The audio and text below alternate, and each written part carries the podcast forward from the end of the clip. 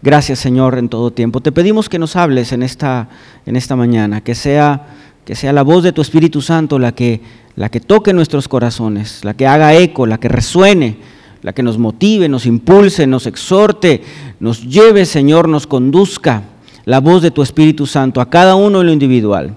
Que no sea la voz de una persona, Señor, la que se escuche en los oídos, sino la voz tuya, la que resuena en el corazón. Nos ponemos en tus manos, en el nombre de Cristo Jesús. Amén, amén. Em,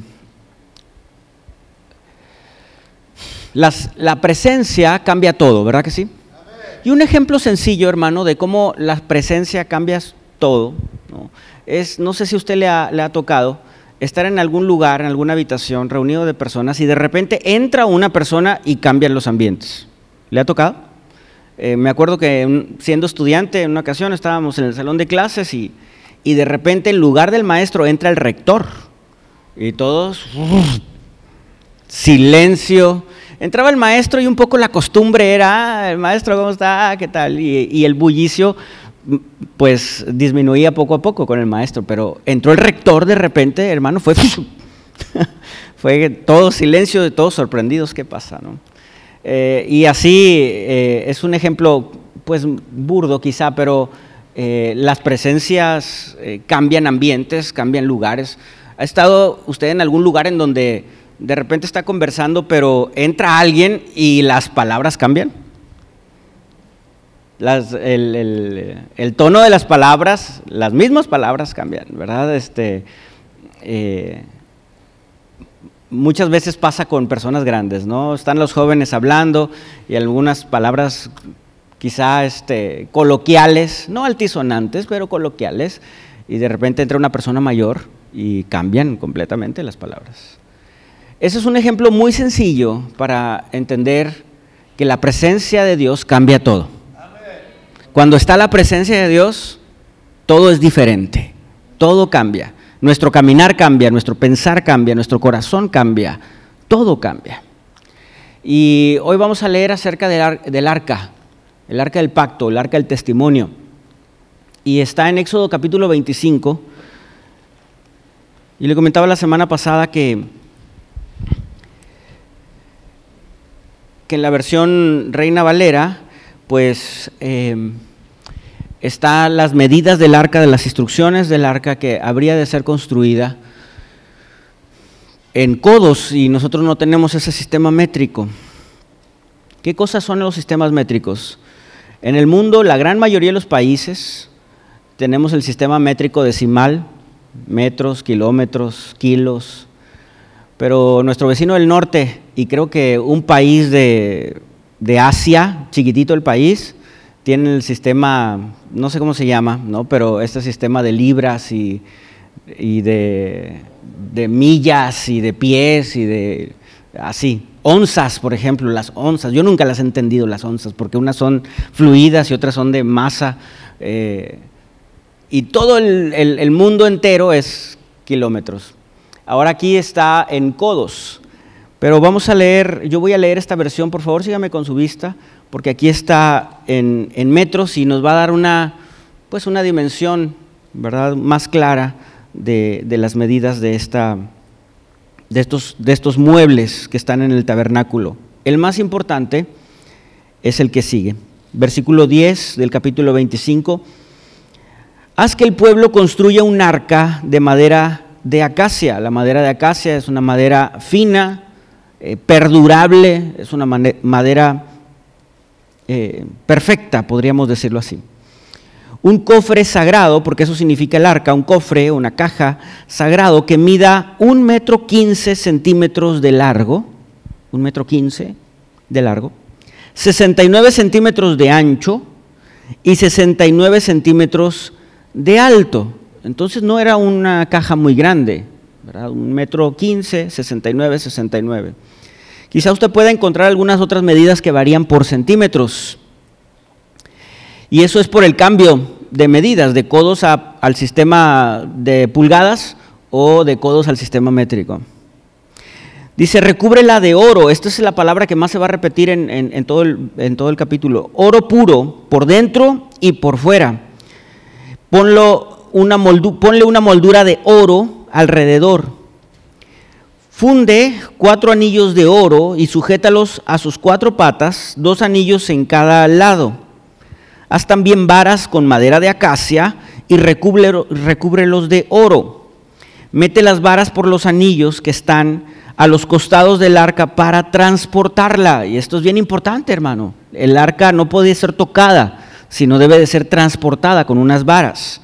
Ahorita les voy a mostrar una imagen que encontré en internet. Hay muchas y le voy a decir por qué hay muchas. Estas varas para transportar el arca deberán quedar dentro de los anillos, nunca las quites, nunca las quites. Es bien importante eso. Cuando el arca esté terminada, por dentro de ella las tablas de piedra, las tablas grabadas con las condiciones del pacto que te entregué, es decir, el testimonio, los diez mandamientos, vamos a ponerlo así, las, esas piedras grabadas con los mandamientos del Señor. Y se llama testimonio o pacto, ¿verdad? Eh, o, testamento. Después haz la tapa del arca. La tapa del arca es esta propiciatorio, se llama, pero es una, es una tapa el cual es el, lugar de la expiación, porque allí, en esa tapa, en ese propiciatorio, se iban a, derramar la sangre de los sacrificios para perdón de pecados. De oro puro iba a ser la, tapa. Tendrá que medir un metro quince, claro, para tapar el, arca, de largo, por 69 centímetros de ancho. Luego forma dos querubines de oro labrado a martillo y colócalos en los extremos de la tapa de la expiación. Eh, note que la tapa y los querubines, estos ángeles así, no están hechos de madera y luego recubiertos de oro, sino son de oro, están esculpidos. Moldea los querubines a cada extremo de la tapa de la expiación, de modo que formen una sola pieza de oro con la tapa. ¿Ok? Miren nada más, está Puro oro, hermano. Los querubines estarán frente a frente mirando hacia la tapa de la expiación, con las alas extendidas por encima de la tapa para protegerla. Coloca dentro del arca las dos tablas de piedra grabadas con las condiciones del pacto que te entregaré. Luego pon la tapa de la expiación encima del arca. Ahí me encontraré contigo, yo subrayé este verso, verso 22. Dice, eh, en, la versión Reina Valera, de ahí me declararé a ti y hablaré contigo sobre el propiciatorio. De entre los dos querubines que están sobre el arca del testimonio, todo lo que yo te mande para los hijos de Israel. Es decir, que allí el sumo sacerdote recibiría la instrucción de Dios. Recuerde que antes Moisés subía a la montaña para recibir la instrucción de Dios, pero ahora la iba a recibir allí, en ese lugar santísimo. Después vienen las instrucciones para otros utensilios. El arca representa la presencia de Dios, pero los utensilios que ahora vamos a, describir representan la obra de Dios. el arca representa a Jesucristo, la presencia de Jesucristo, la persona de Jesucristo, y la mesa y el candelabro representan lo que hace Jesús. Dice el verso 23, luego haz una mesa con madera de acacia que mida 92 centímetros de largo, 46 centímetros de ancho y 69 centímetros de alto. Y no me lo va a creer, pero esta pandemia en el, en el, en el 2020, cuando nos confinamos y que estábamos encerrados en casa muchos meses, pues le hice al carpintero y le hice al soldador y me hice una mesa. Y cuando leí esto, me di mi mesa, mi, escritorio, pues, una mesa, un escritorio donde tengo mis libros y mi computadora. Oiga, casi le atino, casi le atino.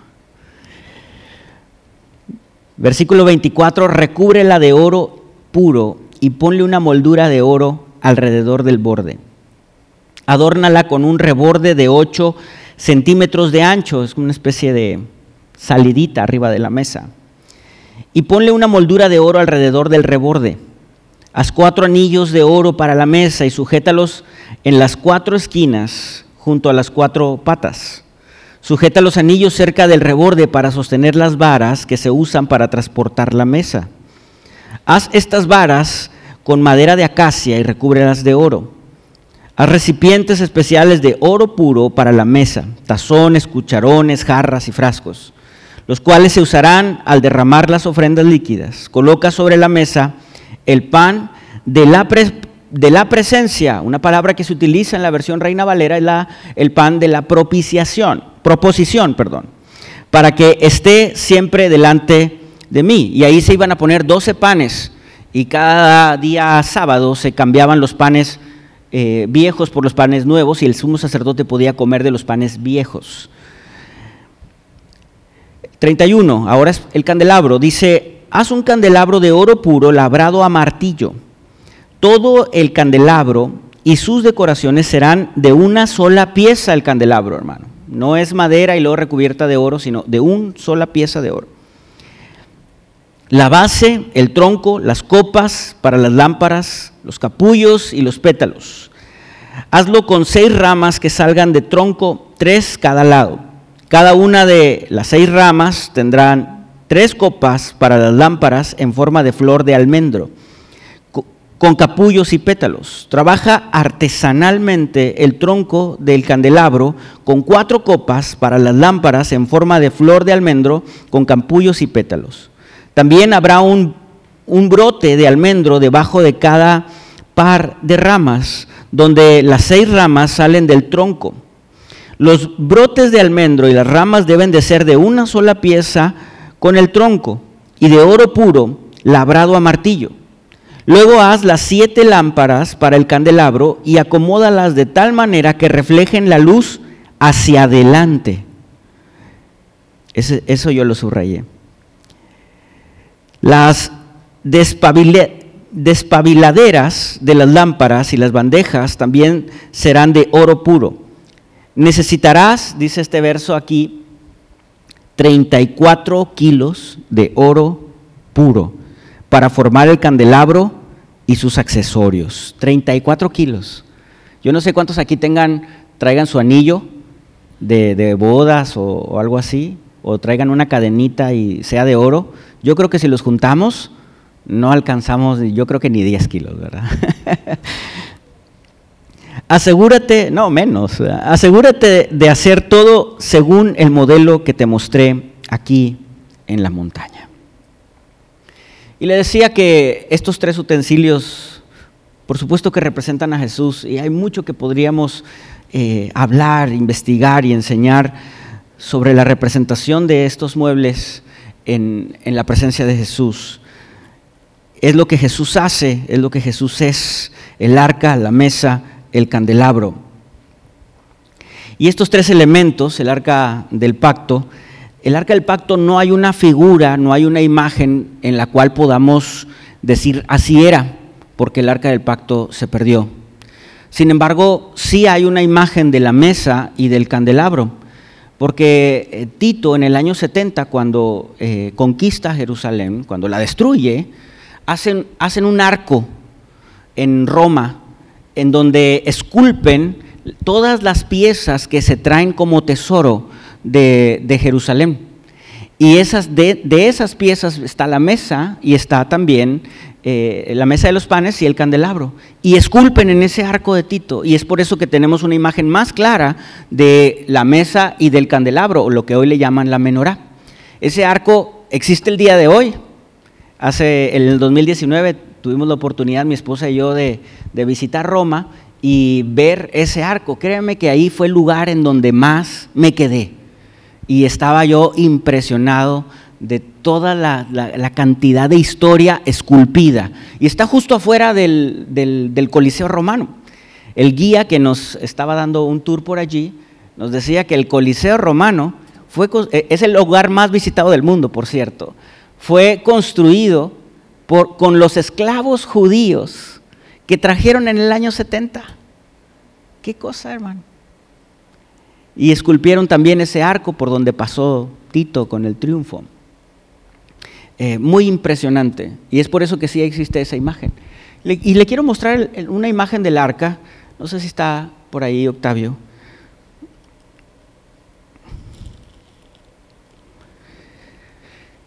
Si usted pone en, Google, no se ve muy bien, pero eh, en, el Google eh, puede encontrar muchos modelos o estilos de cómo la gente piensa que era el arca del pacto. Y aquí, ahí está eh, las varas, ahí abajo. Esas varas es como podía ser cargada, debía de ser cargada, no tocada, cargada. Y ahí están los querubines en la tapa y los querubines con sus alas viendo hacia, hacia la tapa. Unas preguntas es qué contenía el arca. Bueno, ya lo leímos aquí, pero otros versos también hablan de esto. Eh, el arca contenía las dos tablas de la ley. Éxodo 40 lo reitera. Éxodo 40, 20. También se guardó allí eh, una jarra de oro con el maná y también la vara de Aarón que había florecido. Y esto, de esto habla Hebreos capítulo 9, verso 4. Eh, también Éxodo capítulo 16, ¿se acuerda? Cuando llegó el maná y Moisés le da la instrucción a Aarón que guarde ese maná. Bueno, ese maná está también ahí dentro de esa arca. ¿Qué simboliza el arca? Bueno, simboliza la presencia del Señor. Y Levíticos 16.2 habla de esto, números 10 también habla, habla de esto, el arca representa la presencia del Señor. Y ahorita también lo leeremos porque en Primera de Samuel capítulo 4 se narra acerca del arca. Pero eso, eso representa. Y ahí en ese lugar, en ese lugar santísimo, no podía entrar cualquier persona, solo el sumo sacerdote una vez al año para hacer derramar la sangre del, del sacrificio de la, de la expiación y recibir la instrucción de Dios y, entonces salía, pero era un lugar santísimo, no cualquiera podría entrar ahí. Quien entraba ahí indignamente moría, fallecía. ¿Cómo se transportaba el arca? Bueno, con esas dos varas que están en los costados y solo los levitas podían cargarla. Eh, en, el, en el pasaje de Samuel, y ahorita lo relataré rápidamente, en donde se, transporta el arca y los hijos de Abinadab llevan el arca de regreso a Israel porque David va por ella, pero los animales que están transportando el arca tropiezan y usa este hijo de Abinadab, pues se lanza para que el arca no caiga, la toca y, perece de inmediato. Eh, David se siente triste y, enojado también por esta, esta situación que lo detiene de la encomienda de traer el arca. Y, uno puede preguntar, pero ¿por qué, verdad, este, muere un joven que tenía quizá la intención de, que no se lastimara a este objeto sagrado? Sin embargo, lo que hicieron fue equivocado, porque el arca, el arca estaba, estaba siendo transportada por animales, no por levitas. Y entonces eran los animales los que traían el arca y no estaba transportada con las varas que decía la instrucción, la instrucción de Dios. Eh, jamás debe de ser tocada, y es lo que leímos ahorita. Y en este tabernáculo, en esta tienda, en esta carpa, había, separaba el lugar santísimo, el lugar santo y el atrio, pero entre el lugar santo y el lugar santísimo había una cortina muy gruesa y esa cortina hacía esa separación. Era cortina porque este era un, un, templo itinerante, lo voy a decir así, se movía. Y con esa cortina gruesa es que se tapaba el arca y entonces se transportaba hacia otro lugar donde se levantaba nuevamente el tabernáculo. ¿Aún existe el arca del pacto? Eh, no. O no se sabe. No se sabe. 500 años antes eh, de Cristo hubo un saqueo en Jerusalén y se desapareció el arca. Bueno, los historiadores piensan que es en la conquista de Babilonia en donde desaparece el arca. Y son los babilonios muy, muy orientados hacia las artes, ¿verdad? Y hacia las esculturas, de tal manera que desaparece, desaparece el arca. Pero también la Biblia nos habla que el arca pues ya no es necesaria. Y le quiero invitar a abrir Jeremías capítulo 31, que es este verso, Jeremías 31, 31 al 33, es el verso que cita Hebreos 8. Y dice así la palabra del Señor en Jeremías 31, 31 en adelante, 31, 31, dice, He aquí que vienen días, dice Jehová, en los cuales haré nuevo pacto con la casa de Israel y con la casa de Judá no como el pacto que hice con sus padres el día que tomé su mano para sacarlos de la tierra de Egipto. Es decir, viene un nuevo pacto que no es como el que el Señor les dio cuando los sacó de Egipto, que es este que estamos leyendo. porque ellos invalidaron mi pacto, porque fui yo un marido para ellos, dice el Señor. Pero este es el pacto que haré con la casa de Israel después de aquellos días, dice Jehová. Daré mi ley en su mente y la escribiré en su corazón. Y yo seré a ellos por Dios y ellos me serán por pueblo. Entre otras cosas, lo que está diciendo, va a haber un nuevo pacto donde ya no va a ser necesaria ese, esa caja, ese cofre. Va a haber un nuevo pacto en donde la ley ya no va a estar ahí guardada en esa caja, sino que la ley ahora va a estar en nuestra mente, de las personas y en, y en el corazón.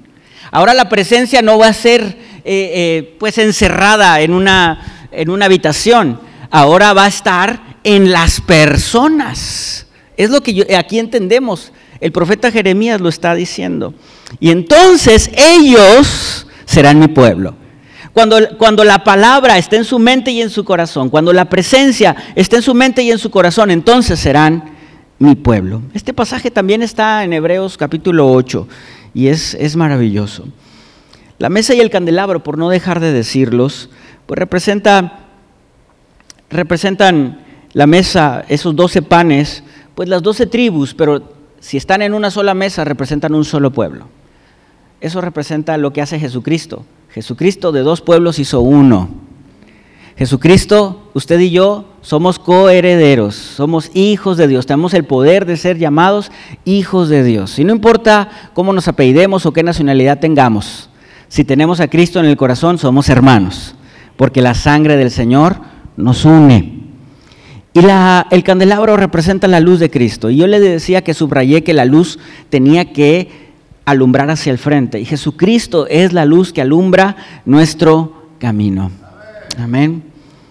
Ahora, después de esta descripción que no podía dejar pasar, hermano, no podíamos dejar de estudiar, eh, quisiera reflexionar en la presencia de Dios en nuestra vida, la importancia de ser una habitación para el Señor. Usted y yo debemos de ser la casa de la presencia del Señor. Pablo le dijo a, a aquellos que estaban adorando al Dios no conocido, en ese lugar en donde había muchos dioses y tenían, por si acaso tenían al Dios no conocido por allí, Pablo les dijo, Dios no habita en lugares hechos de manos de hombres. Dios no habita en lugares en donde, en donde el hombre ha creado cosas. Miren, este, en ese viaje que tuvimos mi esposa y yo a, Roma, vimos, eh, fuimos a la Catedral de San Pedro. Impresionante, hermano. Una cosa impresionante. La catedral de nosotros, que nunca he ido, por cierto, eh, es, una cosa de nada. Y si usted y yo vamos al centro del país, en donde hay algunos edificios más grandes, no son nada comparado a la ostentosidad que hay en ese lugar. ¿Y sabe cuál fue lo irónico del asunto? Que saliendo de ese recorrido adentro de la Catedral de San Pedro, afuera había gente pidiendo. Y yo le decía a Karen, tan solo con ir a rascarle poquito a una de esas columnas, sacan oro. tan sencillo, ráscale poquito, ¿verdad? Y, reparte a los que están aquí. es impresionante la ostentosidad, en los techos, en las columnas, e, es, una cosa increíble. Pero Dios no habita en lugares hechos por, por hombres. Pero ¿cuál es la, inercia del hombre, la intención del hombre, pues querer impresionar, impresionar a Dios, impresionarnos a nosotros mismos, haciendo grandes templos, pero Dios no habita en esos lugares ostentosos, hechos por hombres, Dios habita en algo que Él ya creó, que somos tú y yo. Ni tampoco es adorado por, por lo que crean los hombres, Dios ya lo creó antes para ser adorado. Juan capítulo 14, verso 23, dice, y respondió Jesús y les dijo, porque les dijo, Señor, ¿cómo sabremos que tú regresas? Y el Señor Jesús le dijo, el que me ama, mi palabra guardará, y mi Padre le amará, y vendremos a Él, y haremos morada con Él. El que ama al Señor tiene la presencia del Señor. Cristo Jesús, el Espíritu Santo, el mismo Padre, Dios mismo, tres en uno, habitan en nuestro corazón, si amamos al Señor, entonces tenemos la presencia de Dios. Si tú y yo hemos aceptado genuinamente a Jesucristo, tenemos la presencia del Señor. Y tener la presencia del Señor es algo maravilloso y precioso. ¿Sabe qué hace la presencia del Señor en nuestras vidas? Número uno, la presencia del Señor nos dirige. El Espíritu Santo nos conduce. Y la presencia del Señor nos dirige. Él nos da las instrucciones y Él nos dirige para bendecirnos. Él nos dirige para hablarnos, hermano. En Números capítulo 10, verso 35, dice que cuando el arca se movía, Moisés decía, levántate, oh Jehová, y sean dispersados tus enemigos, y huyan de tu presencia los que te aborrecen. Este capítulo habla de cómo la nube que estaba sobre el tabernáculo y el arca se movía, y entonces el pueblo se movía. Y cuando se detenía, entonces el pueblo se detenía. Y dice el otro verso, y cuando ella se detenía, decía, vuelve, oh Jehová, a los millares y millares de Israel. El que tiene la presencia del Señor es dirigido por el Señor. Mire, algunas veces usted y yo abrimos la Biblia y no entendemos nada, quizá. ¿Sabe por qué? Porque nos hace falta la guianza del Espíritu Santo, la luz del Espíritu Santo, la presencia que nos, nos alimenta y nos hace entender un verso que a lo mejor habíamos leído muchas veces. Ahora lo comprendemos y se hace carne en nuestra vida, porque la presencia del Señor nos habla y nos dirige. Qué maravilloso es eso, hermano. Que usted y yo podamos encontrar esa palabra viva a través de la presencia de Dios. El que tiene la presencia del Señor el Señor lo dirige, lo conduce. Quiero avanzar rápido en esto. El número dos, la presencia del Señor nos impulsa también en nuestras luchas. Los retos que nos enfrentamos diariamente, esos desafíos y adversidades que parecen imposibles, Dios nos los entrega porque su presencia está en nosotros. Y como un sencillo ejemplo puse el caso de Josué, cuando estaban frente a los muros de Jericó. El verso 4 del capítulo 6 de Josué dice, y siete sacerdotes llevarán siete bocinas de cuernos de carnero delante del arca. Y al séptimo día daréis siete vueltas a la ciudad y los sacerdotes tocarán las bocinas. Y usted y yo reconocemos ese evento maravilloso en donde esos muros anchísimos de esa ciudad amurallada cayeron así, se precipitaron no, no los golpearon con mazos, hermano. ¿Sabe que dieron vueltas? Tocaron trompetas, gritaron. Pero estaba el arca allí. Estaba la presencia del Señor con ellos. Usted y yo nos enfrentamos a desafíos día con día.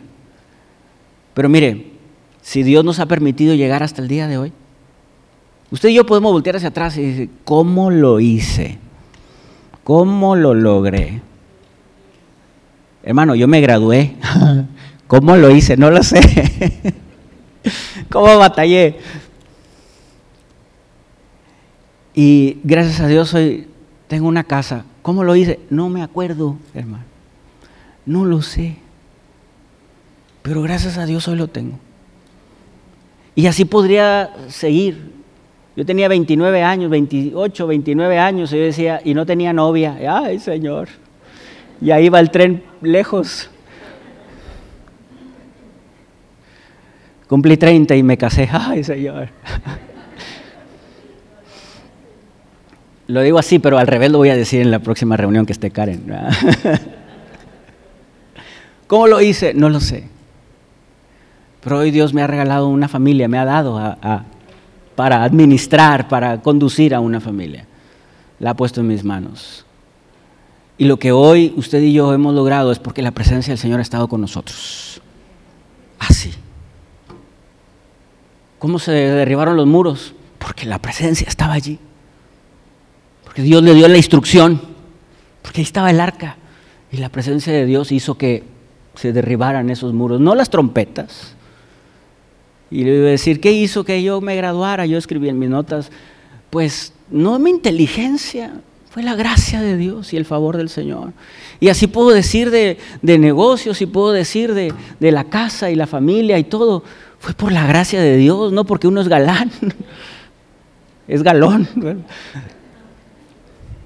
La presencia de Dios lucha también a nuestro favor. Pero también hay que entender que la presencia de Dios no es un amuleto.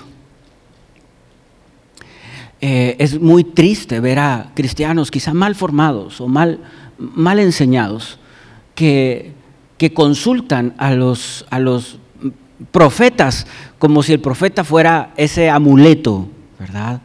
Y, tal situación pues está equivocada. Y un ejemplo sencillo, no lo voy a leer todo, pero yo lo recomiendo que lo lea. Lea el libro de Samuel, desde el capítulo 3 podríamos empezar. Y, y se trata acerca de la guerra entre los israelitas y los filisteos. Aún no tenían reyes, aún no estaba Saúl. Pero los filisteos, usted puede leer en los primeros pasajes de Samuel, que los filisteos amedrentaban a los israelitas y los mataban. Y entonces los israelitas un día gritan y dicen, Señor, ¿por qué?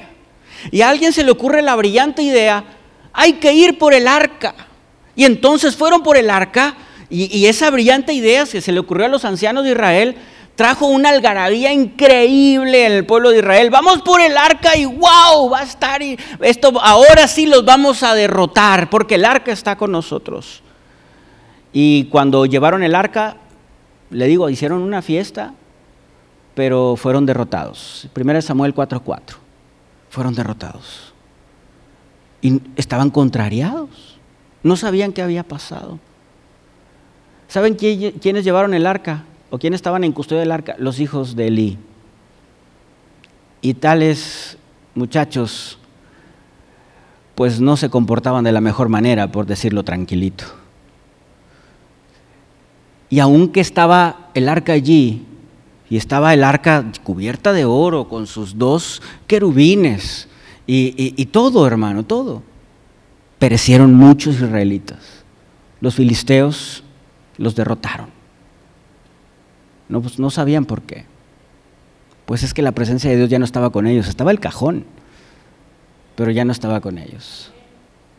Y los filisteos robaron el arca y la guardaron en un templo en donde estaba su dios llamado Dagón. Pero donde pusieron el arca y ahí estaba el Dagón, al siguiente día amanecía tirado Dagón. Se cayó, lo levantaban otra vez y al siguiente día amanecía tirado Dagón. Y así pasó repetidas veces hasta quebrado Dagón. No solamente eso, a los filisteos les empezaron a dar tumores. Se empezaron a sentir mal hasta que llegaron al punto de entender, es el arca, es el Dios de Israel. ¿Saben qué? Dicen algunos ancianos, ¿saben qué? Hay que regresarla. Y a mí me causa mucha impresión lo que dice primera de Samuel, más adelante dice que los ancianos de los filisteos le dijeron, oigan, a los reyes, regresen el arca porque si no nos va a pasar como en las plagas de Egipto. Miren nada más, las piedras hablando los, sacerdotes paganos filisteos estaban diciéndole a los reyes de los filisteos, regresen el arca porque, porque nos va a pasar como Egipto. Y estaban reconociendo la autoridad de la presencia de Dios. Y sabe, pusieron el arca en, en unos bueyes, ¿verdad? En unos animalitos. La dejaron ahí, se fueron y hicieron hasta unas ofrendas ahí de oro, tumores de oro, ratones de oro. Pusieron otro cofre aparte. Y entonces los pusieron estos animalitos y los animalitos caminaban solitos y ellos desde lejos estaban viendo. Y caminaban y caminaban y caminaban, llegaron a un pueblo, ese pueblo estaba feliz, los, los animales solos, hermanos, fueron derecho. Y el pueblo dijo, el arca. Y la agarran, hicieron fiesta, pero tumores otra vez. ¿Sabe por qué? Porque se atrevieron a abrir el arca muerte. A los pocos días la mandaron también a la deriva y a un lugar en la casa de una persona que se, llama, se llamaba Abinadab. Abinadab, se llama, eh, Abinadab significa libertino. Ah, estuvo ahí el arca por unos días, eh, perdón, por 20 años en casa de Abinadab y no pasó nada nada. Y en esos 20 años es cuando Samuel se hace juez de Israel, Dios lo pone como juez, y tienen victorias, y ya no está el arca, está en casa de Abinadab. Y entonces Saúl es, eh, como los hijos de Samuel no, no, no, no, no eran personas aptas para ser jueces, el, el, pueblo les pide, oye, este, tengamos un rey. Samuel se enoja, pero consulta a Dios y Dios dice, no te, están rechazando a ti, me están rechazando a mí. Dales lo que quieren. Entonces Saúl es rey, gana victoria Saúl, ya no está el arca, pero Saúl desobedece, ya no está el arca. Llega David, y entonces no voy a no voy a contar los detalles, pero David ahora es rey, y David tiene una intención en el corazón, hay que regresar el arca. Y entonces van a casa de Abinadab por el arca 20 años después, donde no había ocurrido nada. Pero dos hijos de Abinadab iban transportando el arca, así como ellos la vieron llegar, en bueyes, en animales, no cargándola. Y se tropezaron, Usa hizo que la iba a rescatar, pero falleció. David desde ese momento dijo, no, se entristeció. Y entonces la llevaron a casa de Obed Edom. Y en casa de Obed Edom estuvo tres meses.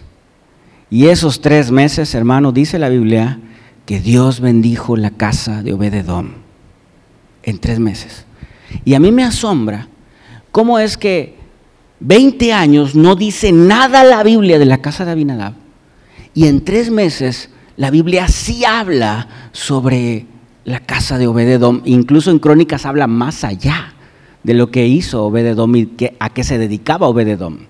Porque después de que sacaron el arca de la casa de Obededom, le dijeron a David, oye David, Dios ha bendecido a Obededom algunos comentaristas dicen que Dios los bendijo y a toda su casa Dios los bendijo con, mucha, con muchos hijos y con muchos nietos. Además, entre muchas otras cosas. Y, y, entonces David dice, se anima nuevamente después de esos tres meses, va por el arca y entonces ya la regresa a Israel. Y estaban felices, él estaba danzando, porque el arca había regresado a ese lugar. Cuando el arca regresó, estaban felices. Pero esto nos enseña que la presencia de Dios no es un amuleto, hermano. La presencia de Dios vive en nosotros. A mí me causa tristeza entender que el arca, la presencia, estuvo en casa de Abinadab y no pasó nada. ¿Sabe qué es lo peor que le puede pasar a un cristiano?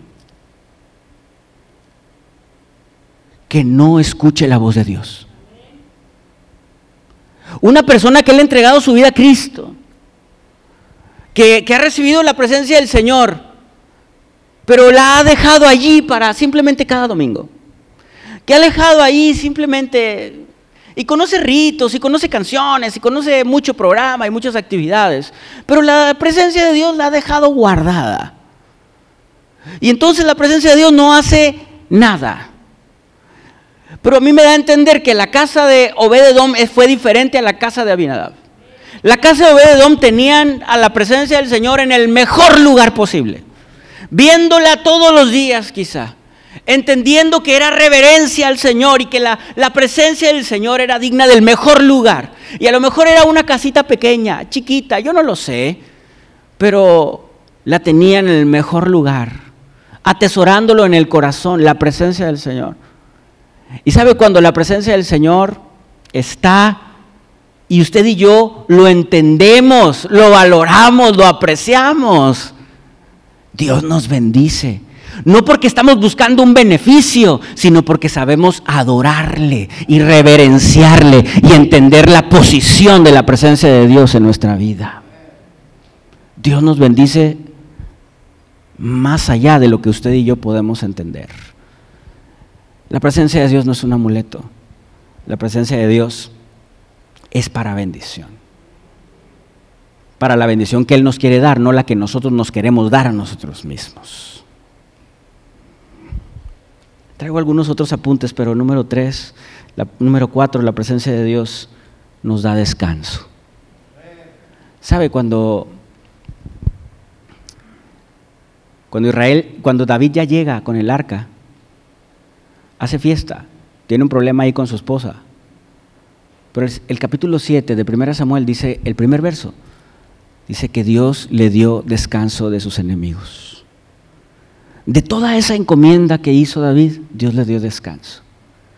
¿Y sabe qué hace la presencia del Señor? Nos da descanso. Éxodo 33, verso 14, dice, y él me dijo, ¿no? Y él dijo, Dios le dijo a Moisés, mi presencia irá contigo y te daré descanso. Y Moisés respondió, si tu presencia no ha de ir conmigo, no nos saques de aquí. El que tiene la presencia de Dios tiene la paz de Cristo dice el Salmo. Los que confían en el Señor no tienen temor de malas noticias. Y por último, la presencia del Señor busca una habitación. David, en este mismo capítulo, después de descansar de, esa, de ese trayecto de traer la presencia del Señor a Israel, le dijo al profeta Natán, oye profeta, yo, yo vivo en este palacio hecho de cedros y Dios vive en una carpa. No debe de ser así. El profeta Natán se fue, consultó al Señor y le dijo así el Señor a Natán. Segunda de Samuel 7:8. Ahora pues dirás así a mi siervo David. Así ha dicho Jehová de los ejércitos yo te tomé del redil, de detrás de las ovejas. Yo te agarré de ese lugar insignificante, donde nadie te ve, de ese lugar en donde no vales mucho, quiero pensar.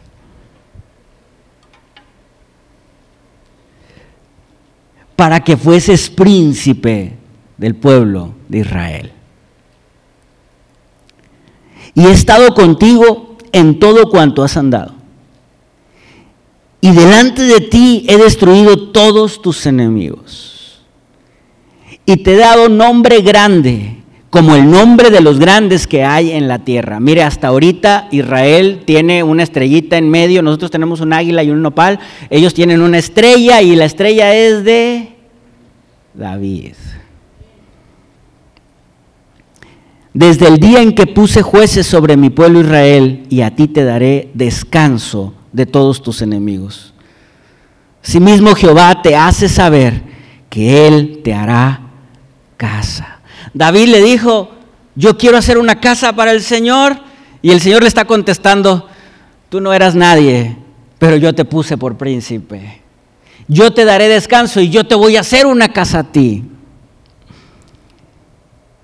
Y cuando tus días sean cumplidos y duermas con tus padres, yo levantaré después de ti a uno de tu linaje, el cual procederá de tus entrañas, y afirmaré su reino. Hermano, Dios está buscando una habitación y cuando nosotros decimos, Señor, yo, yo quiero ser la habitación de tu presencia, el Señor nos bendice y nos saca de la insignificancia a ser hijos del rey. Nos saca del estrés y el trajín de este mundo a tener la paz de Cristo.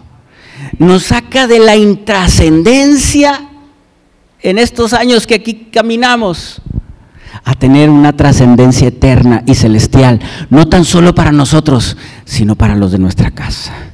Con cuánta razón Pablo le dijo a aquel carcelero de Filipos, cree en el Señor Jesucristo y serás salvo tú y toda tu casa. Y la pregunta que hoy quiero hacer es, ¿estás tú experimentando la presencia de Dios en tu vida? ¿Te gustaría ser la casa en la cual el Señor habite? ¿Sabe? Dios ha habitado en varias casas. La primera casa donde habitó el Señor fue con Adán. Porque dice la Biblia en los primeros capítulos de Génesis que Dios caminaba con Adán. ¿Cómo es que caminaba si no tiene pies? Es que la presencia de Dios estaba con Adán. Dios le dio una instrucción, lo condujo, le dio un qué hacer, un trabajo, un propósito. Y le dijo la instrucción, no comas de ese árbol porque ese día morirás. Pero comió. Yo le pregunto, ¿murió? Si usted lee más adelante Génesis, se encontrará que Adán vivió 900 años. No murió físicamente, murió espiritualmente. La presencia de Dios ya no estaba con él. Después Dios buscó otra habitación. Y aquí está el tabernáculo, el que estamos leyendo.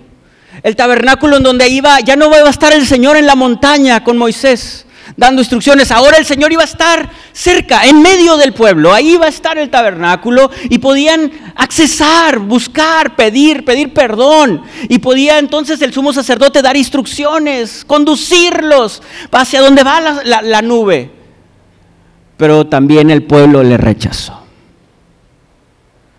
Después el Señor habitó en una casa perfecta, en Jesucristo. Él y el Padre uno son, dijo Jesús. Yo y el Padre somos uno. Y habitó entre nosotros y vimos su gloria, gloria como la del unigénito del Padre. Y el Señor nos prometió, voy pues a preparar morada. Pero también nos dijo, no los dejaré solos, sino enviaré al consolador. Hoy el Señor quiere habitar en nuestro corazón. Quiere salvarnos, quiere cambiarnos, transformarnos, dirigirnos, bendecirnos. ¿Abriremos nuestro corazón para la presencia de Dios? Yo te quiero decir que la presencia de Dios lo cambia todo. Ponte de pie conmigo en esta mañana.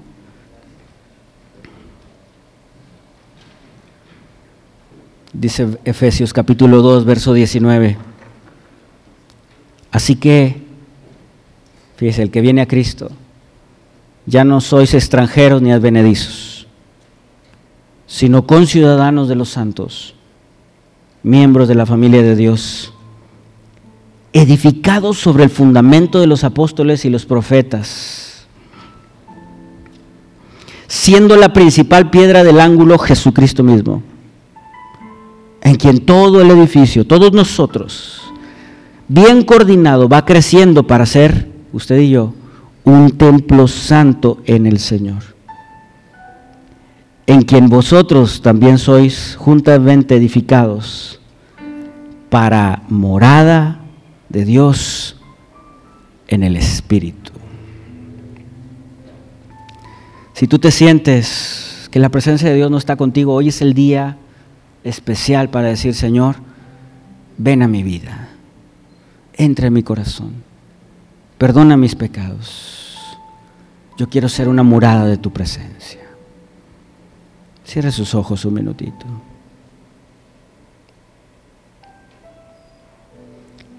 Espíritu Santo, habla a cada corazón. Tócanos, Señor.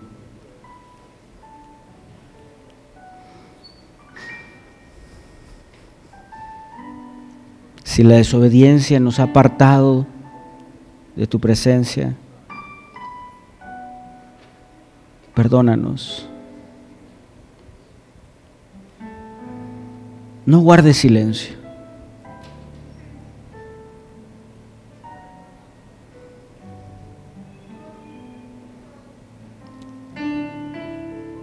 No guardes silencio. Háblanos cada mañana cada tarde, cada noche, que pueda tener el oído afinado por escucharte hablar. Condúceme, enséñame.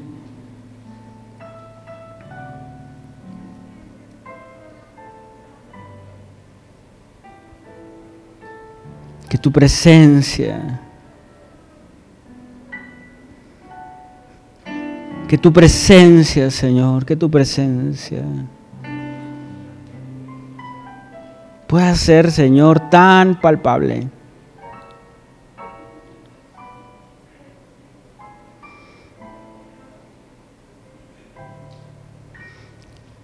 Permíteme ser el arca de ese nuevo pacto, en donde tus palabras estén en mi corazón. Tus palabras estén en mi mente. Tus palabras, Señor, me conduzcan.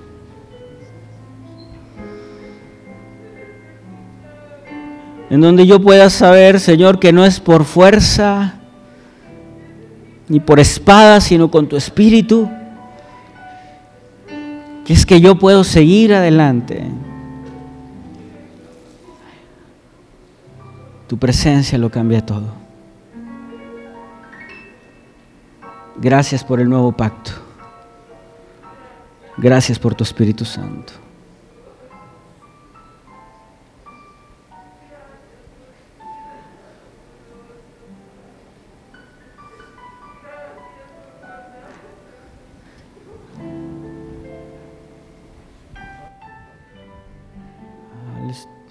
Al estar, al estar en la presencia de tu divinidad y al contemplar la hermosura de tu santidad, mi espíritu se alegra en tu majestad. Te adoro a ti, te adoro a ti cuando veo la grandeza de tu dulce amor y compruebo la pureza de tu corazón. Mi espíritu se alegra en tu majestad. Te adoro a ti,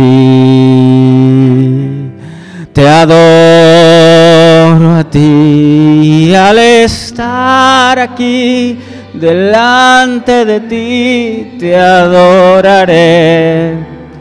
Postrado ante ti, mi corazón te adora, oh Dios, y siempre quiero estar para adorar y contemplar tu santidad. Te adoro a ti, Señor, te adoro a ti.